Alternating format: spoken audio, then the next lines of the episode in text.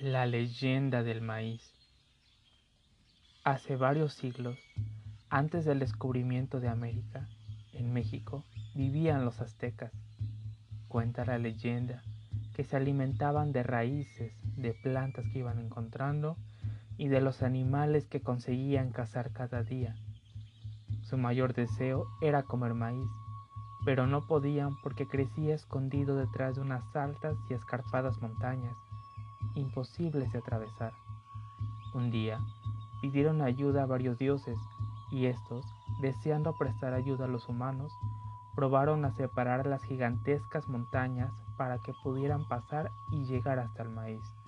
No sirvió de nada, pues ni los dioses, utilizando toda la fuerza que tenían, lograron moverlas. Pasó el tiempo y estaban tan desesperados que suplicaron al gran dios Quetzalcoatl que hiciera algo. Necesitaban el maíz para hacer harina y con ella poder fabricar pan. El dios se comprometió a echarles una mano, pues su poder era inmenso. A diferencia de los otros dioses, Quetzalcoatl no quiso probar con la fuerza, sino con el ingenio. Como era un dios muy inteligente, decidió transformarse en una pequeña hormiga negra. Nadie, ni hombres, ni mujeres, ni niños, ni ancianos, comprendían para qué se había convertido en ese pequeño insecto.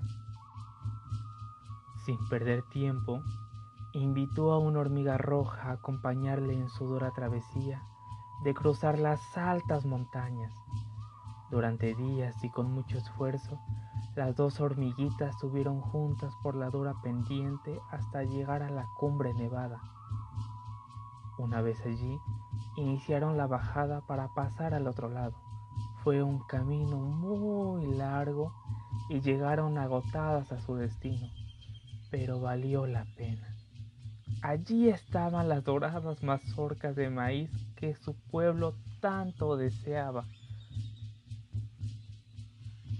Se acercaron a la que parecía más apetitosa y de ella extrajeron uno de sus granos amarillos.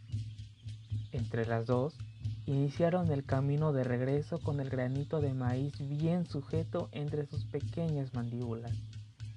Si antes el camino había sido fatigoso, la vuelta lo era muchísimo más. La carga les pesaba muchísimo y sus patitas se doblaban a cada paso pero por nada del mundo podían perder ese granito del color del sol. Los aztecas recibieron entusiasmados a las hormigas que llegaron casi arrastrándose y sin aliento. Qué admirados se quedaron cuando vieron que lo habían conseguido.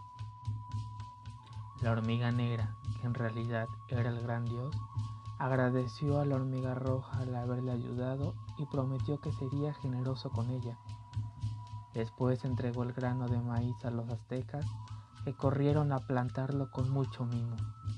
De él salió en poco tiempo la primera planta de maíz, y de esa planta muchas otras que en pocos meses poblaron los campos. A partir de entonces, los aztecas hicieron pan para alimentar a sus hijos, que crecieron sanos y fuertes. En agradecimiento a Quetzalcoatl, comenzaron a adorarle y se convirtió en su Dios más amado para el resto de los tiempos.